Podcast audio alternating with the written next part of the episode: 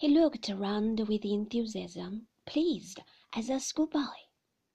I always thought this a most attractive room, he said. It was wasted all those years as a guest room, but I always thought it had possibilities.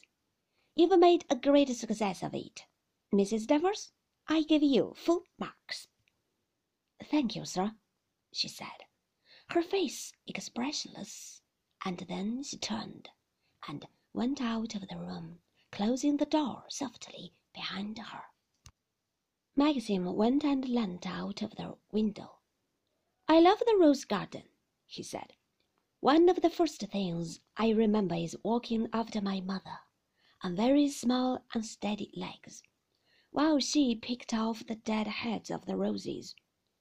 There's something peaceful and happy about this room, and it's quiet, too.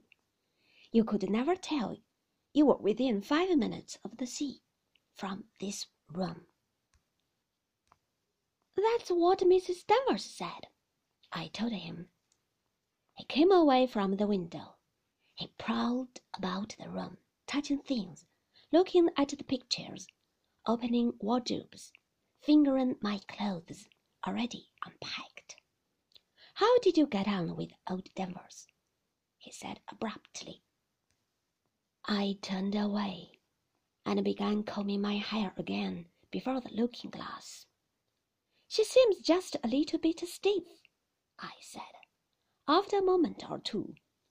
Perhaps she thought I was going to interfere with the running of the house.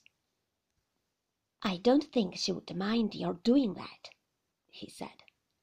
I looked up and saw him watching my reflection in the looking glass, and then he turned away and went over to the window again, whistling quietly under his breath rocking backwards and forwards on his heels. Don't mind her, he said. She's an extraordinary character in many ways, and possibly not very easy for another woman to get on with. You mustn't worry about it. If she really makes herself a nuisance, we'll get rid of her. But she's efficient, you know, and will take all housekeeping worries off your hands. I dare say she's a bit of a bully to the staff. She doesn't dare bully me, though. I'd have given her the sack long ago if she had tried. I expect we shall get on very well when she knows me better, I said quickly. After all, it's natural enough that she should resent me a bit at first. Resent you? Why resent you?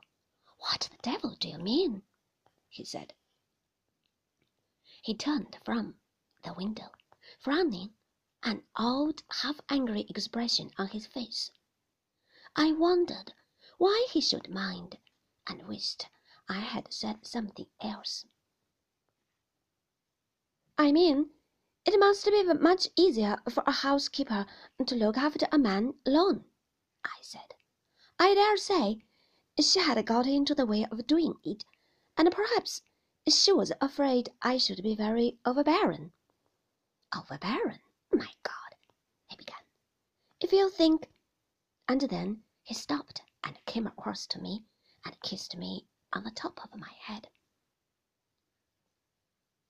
Let's forget about Mrs. Danvers, he said.